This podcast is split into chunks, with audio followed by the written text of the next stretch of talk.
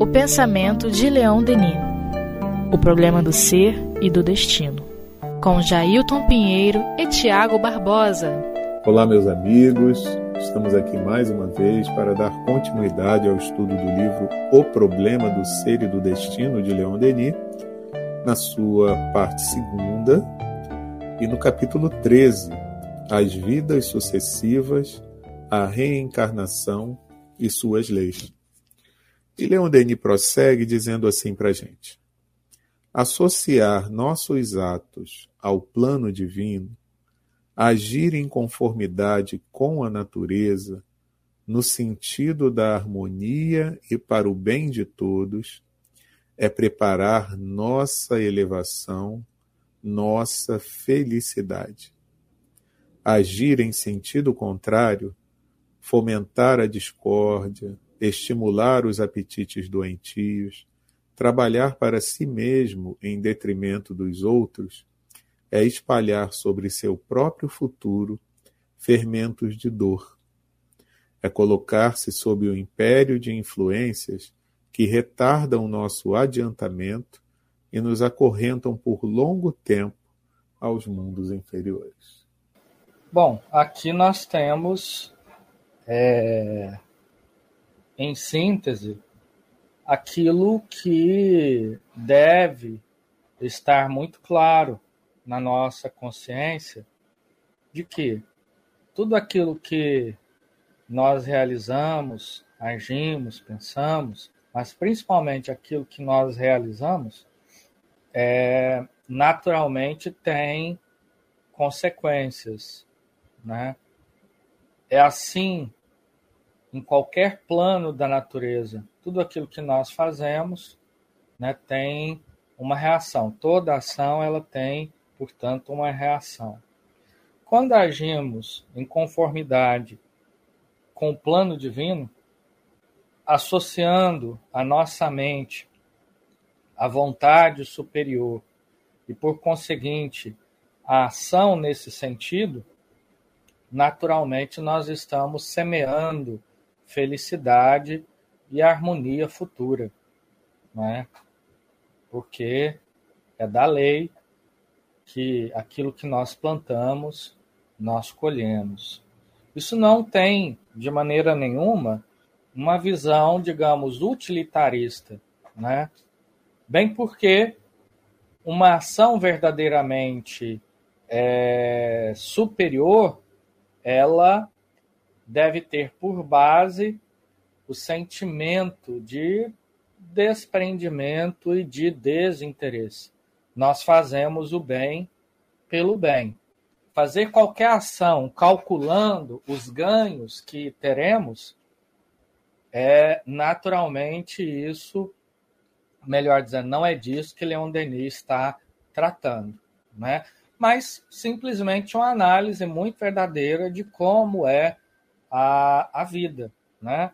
De maneiras que, quando nós, pelo contrário, agimos pelo interesse próprio, semeando discórdia, desarmonia, né?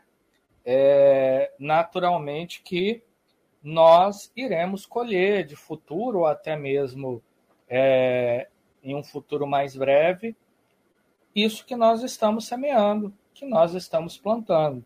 Então, é agir com consciência. O que nós queremos de futuro? Né? É felicidade ou desdita? Porque naturalmente a lei, ela sempre agirá e reagirá sobre nós não no sentido de vingança, mas no sentido de trazer e proporcionar um aprendizado mais seguro, né? E tudo aquilo que nós infligimos ao outro, a maneira como nós melhor aprendemos isso é tendo consciência daquilo que nós fizemos. E como adquirir consciência se não atravessando por algo semelhante, né? Enfim. São reflexões muito importantes mesmo, né, Tiago? Porque muitas vezes a gente pergunta, tá legal. Ok, Leon Denis, associar nossos atos ao plano divino, mas como fazer isso, né? E aí a gente sempre lembra, né? Você também, né, Tiago? Que a, a lei de Deus está escrita na nossa consciência. Mas quantas vezes nós abafamos a nossa consciência em função de uma série de coisas, né? Quando a gente acaba agindo por interesse pessoal, enfim. Mas eu estava aqui pensando é naquela mensagem de Jesus, né, que a gente costuma chamar como regra áurea, né, se eu não me engano, né? Então, se a gente pelo menos eh, procurasse buscar agir conforme a regra áurea, né, não fazer aos outros o que não gostaria que nos fizessem, é, seria já um passo e tanto, né? Porque eu pegaria como parâmetro exatamente tratar o outro da forma como eu gostaria de ser tratado. E isso é o que, né, meus amigos? Mais do que senão agir com fraternidade, entender o outro como um irmão, um filho de Deus igual a mim, que merece o mesmo cuidado, o mesmo carinho, a mesma atenção que eu mereço, já que somos todos filhos de Deus, criados da mesma forma temos, temos também o mesmo, a mesma destinação. Então, eu acho que essa regra acabaria fazendo com que a gente pudesse ter no mundo uma convivência muito melhor né, entre todos nós. E aí estaríamos agindo em conformidade aí com o que a natureza nos pede, né? É, mas por que, que às vezes é tão difícil, né? mas tudo é um exercício, né, meus amigos? Só com o tempo, com a persistência, com a determinação, com a boa vontade, com a coragem, é que a gente consegue vencer, né? Às vezes esses nossos impulsos que ainda vão no sentido contrário, né? Como ele fala aqui, né? E acaba que a gente é, agindo em contrário ao que pede a natureza, a Deus, a gente trabalha contra nós mesmos, né? que acaba tendo que refazer caminhos, renovar experiências para que o aprendizado se estabeleça. Então, vamos ter atenção, né? Aí é o vigiai, né? e Denis prossegue. Eis o que temos que dizer, repetir e fazer penetrar no pensamento, na consciência de todos, a fim de que o homem tenha um só objetivo: conquistar as forças morais, sem as quais será sempre impotente para melhorar sua condição e a da humanidade.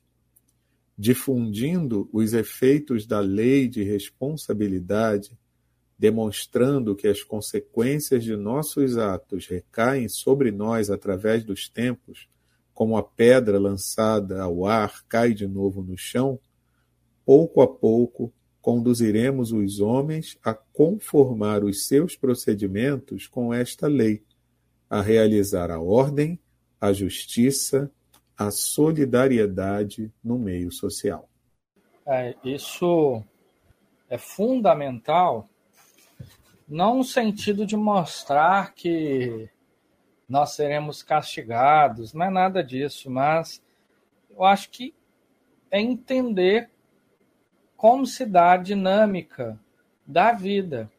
A vida, ela obedece leis.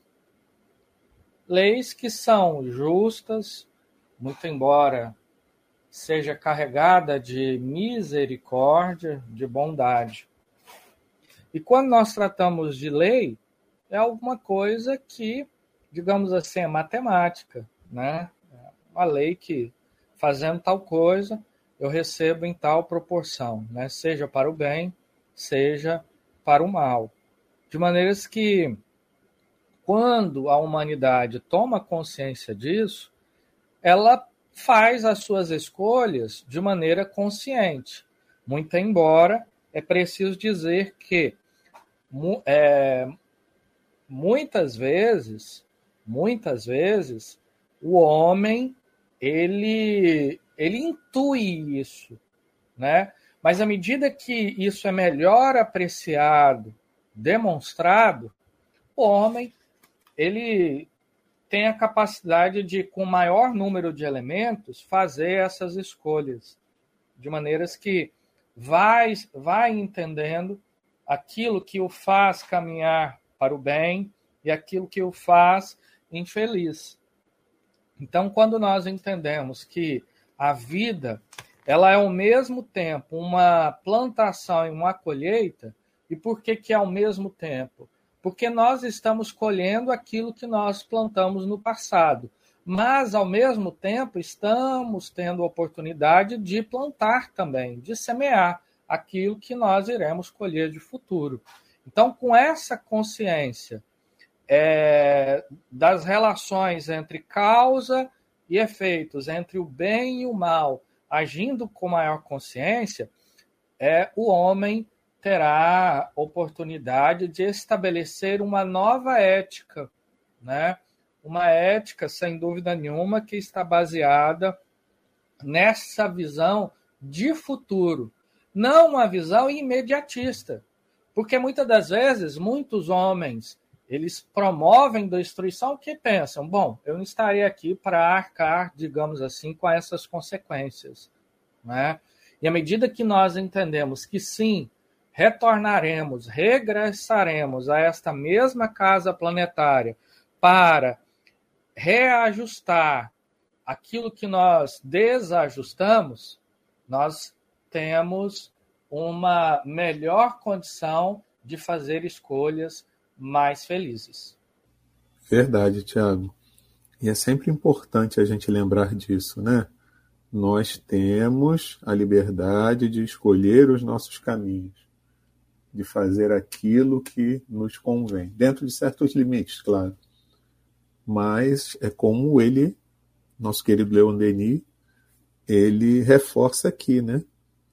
nós temos que é, entender que existem os efeitos da, da lei de responsabilidade. Então, eu tenho a liberdade para agir, mas eu sou responsável pelos meus atos. Então, se eu faço alguma coisa que vai no sentido do que ele falou lá no parágrafo anterior, né? É, no sentido da harmonia e para o bem de todos, então eu vou ter um retorno, né, uma recompensa muito boa em cima disso. Mas se eu vou no sentido contrário, de prejudicar o outro, aí eu vou sofrer as consequências disso, porque eu vou ser responsabilizado por aquilo que eu fiz.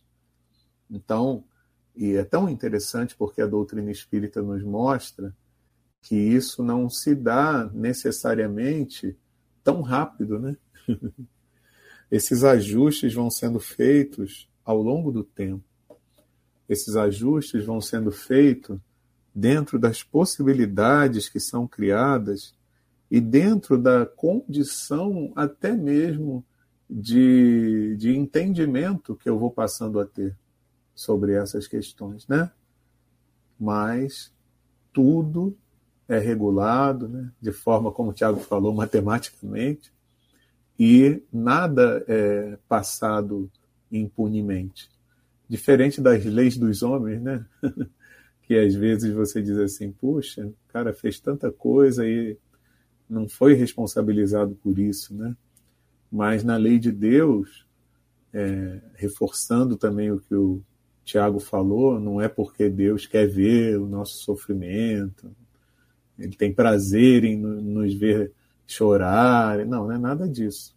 Mas é com um cunho educativo, da mesma forma como nós fazemos com os nossos filhos, quando praticam um ato que prejudica outros irmãos, vamos dizer assim, né? Vamos falar numa situação em família, e a gente tem que é, fazer com que a criança entenda que aquilo não é o mais correto a ser feito. Então, existem sanções. Então, ele vai aprendendo aos poucos essa noção da responsabilidade dos atos, né? Ele não pode agir inconsequentemente. Então, é, é tudo de um, de um modo a educar o espírito imortal.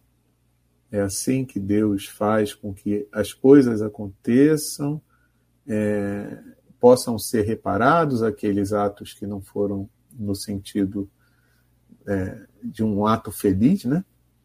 E, ao mesmo tempo, reforçar no sentido de uma recompensa aqueles atos que são no sentido do bem geral. É muito interessante isso. isso. E como a gente falava, isso pode levar um tempo, né? Até que as oportunidades é, de reparação aconteçam, até que a possibilidade de é, acerto do caminho possa se dar. Porque muitas vezes uma determinada situação pode causar tanto estrago, né? Que leva tempo para que a gente reúna as condições necessárias ao que, a que o reajuste se dê. Mas Deus não tem pressa. O que Ele quer é que cada um dos seus filhos seja feliz, alcance a perfeição. Então, mas Ele não tem pressa. Ele sabe que o tempo que for necessário para que isso aconteça, mas que seja algo que fique sedimentado no espírito é, como algo verdadeiro, então esse tempo é dado para cada um de nós, para que a gente possa efetivamente ir se ajustando no caminho do bem e em direção àquilo que foi previsto pelo Criador para cada um de nós, né?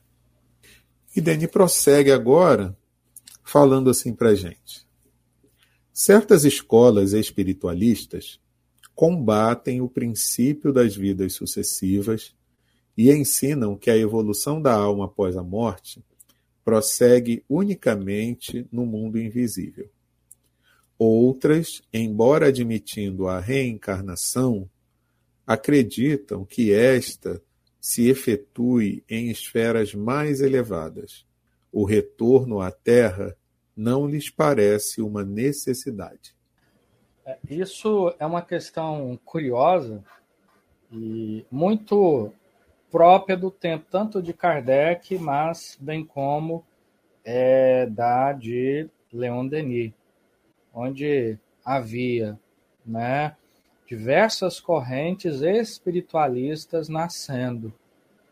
Nós tínhamos o espiritismo, nós tínhamos o espiritualismo, ou, chama, ou melhor dizendo, o chamado novo espiritualismo, que eram correntes é, que nasceu tanto na Inglaterra, mas também nos Estados Unidos, e que é, tinha por base a mediunidade, né? Foi principalmente motivada pela diversos fenômenos e diversas escolas espiritualistas que formaram essa unidade. Aqueles que seguiam o Emmanuel Swedenborg, o William é, Jacques Davidson, né? e também os fenômenos de Haidsville com as irmãs Fox, né? E isso então formou, digamos assim, esse caldo, né? Formou o chamado novo espiritualismo.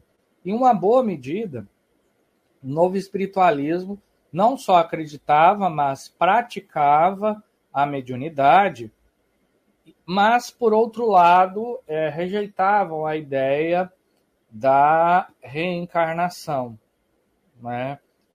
É, cada um dava uma explicação diferente, não havia uma, uma unidade em torno disso. Mas acreditava que a alma ela sobrevivia ao corpo, mas ela fazia é, a, sua, a sua trajetória, a sua evolução é, no mundo espiritual e não mais no mundo carnal. E claro que isso abre diversas lacunas. Bom, então isso significa dizer que é, essa vida que nós vivemos aqui não tem, não é uma necessidade, porque Se é uma necessidade e nós ainda não estamos perfeitos, por que, que nós não retornamos? Não é? E se não é uma necessidade, então por que encarnamos? Né? Então, são teorias que, obviamente, respeitamos, né? mas que elas não têm uma base, digamos assim, muito sólida. Né? É, enfim. Pois é, Tiago. Eu nem vou comentar, porque o seu comentário está bem igualzinho ao que ele prossegue aqui nos dois próximos parágrafos. Então eu vou ler esses dois próximos parágrafos aqui e a gente faz mais alguns comentários. Ele continua dizendo assim: Aos partidários destas teorias, lembraremos que a encarnação na Terra tem um objetivo, e este objetivo é o aperfeiçoamento do ser humano.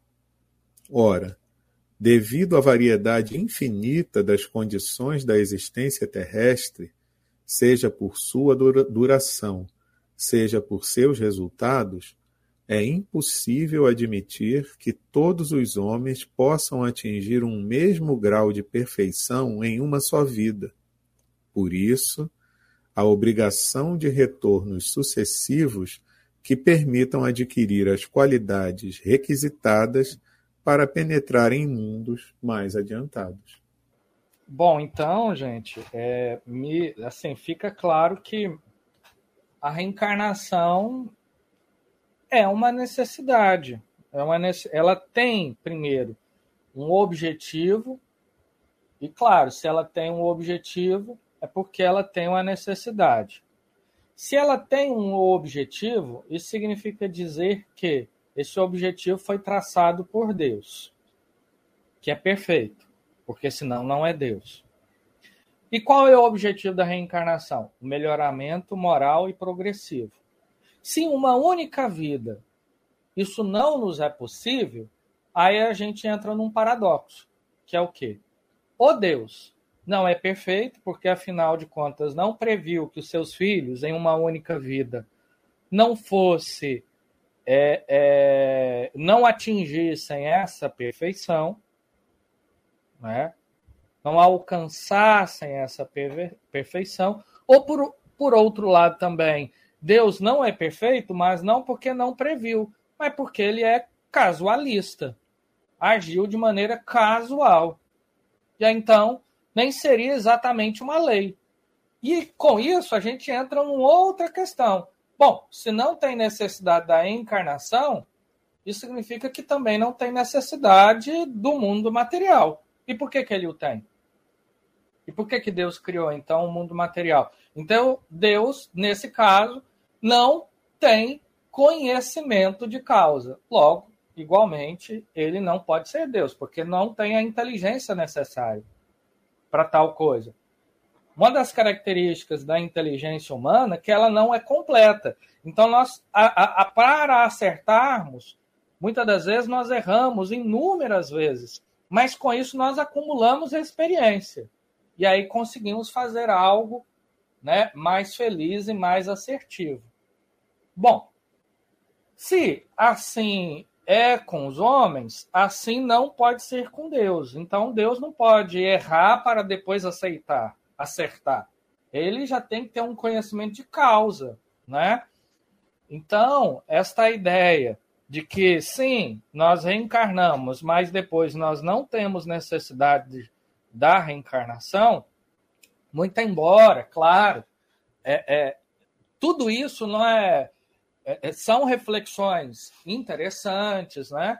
Mas não nos parece assim muito crível, né? Porque afinal de contas deixa muitas lacunas quando nós pensamos que a reencarnação ele é um projeto de Deus. E se é um projeto de Deus, ele tem que ser perfeito. Ele não pode ser imperfeito, né? E se nós observamos no mundo que há pessoas que são muito inteligentes, muito bondosas e outras ainda que aliam essas duas coisas, ou seja, inteligência e bondade, é sinal então, seria o caso que essas pessoas teriam adquirido essa condição no mundo espiritual? Se assim o foi, por que, que muitas das vezes as pessoas sofrem muito mais na Terra do que as outras, né? O que, que leva a isso? É, e aí leva isso leva a uma desarmonia da lei. Significa que Deus é, privilegia umas pessoas em detrimento da outras. Ou seja, nós vamos encontrar diversas lacunas né, em torno desse pensamento. Verdade, Tiago. Só em pensar nisso aqui, né, que Leon Denis fala, da variedade infinita das condições da existência na Terra, é que a gente vê que não dá para ser uma vida só, né? Porque senão a gente entra nessa questão que você falou e que a gente vai acabar dizendo que Deus é injusto. Porque como que vai dar condições tão diversas de vida e vai querer que no final da existência, se ela for única, todos tenham aproveitado da mesma forma? Impossível.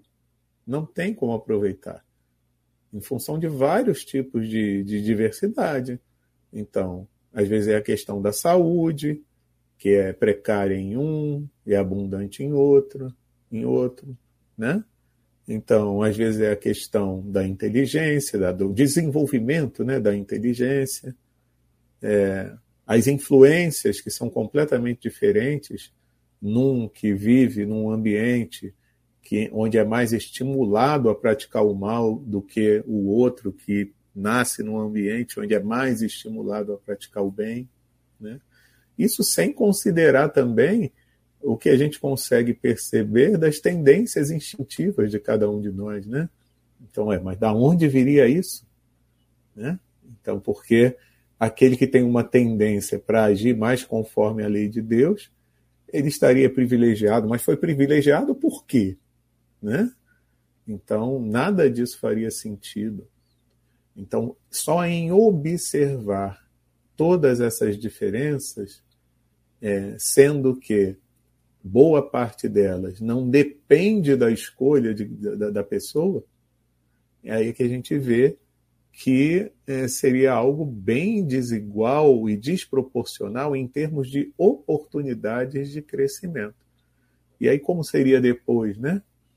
É, por que, que eu mereceria ter uma, uma, uma recompensa no outro lado da vida ou ter uma punição se boa parte das coisas que ali estão, se não for considerada a pré-existência da alma, né, é, não faria sentido. Né? Porque quando a gente considera que a gente existiu antes, aí é outra história. Porque aí eu sou herdeiro de mim mesmo, então aquilo que, que eu trago para a vida atual já é uma consequência do que aconteceu antes. Mas se eu não considero o antes, então muita coisa passa a não fazer muito sentido na vida, né? Então é algo para a gente pensar mesmo, né? Como a gente já vem repetindo aqui ao longo de, de vários programas, de vários episódios, é, sem considerar a reencarnação, a gente entra aí num labirinto que não tem muita saída, não. Bom, é isso, meus amigos. Hoje a gente fica por aqui. Na próxima semana Vamos continuar ainda nesse capítulo 13, as vidas sucessivas, a reencarnação e suas leis, da segunda parte do livro O Problema do Ser e do Destino, de Leon Denis. Então, todos estão convidados para acompanhar a continuidade desse estudo, que a cada dia que passa, a cada semana, está ficando melhor. Um grande abraço para todo mundo e até lá.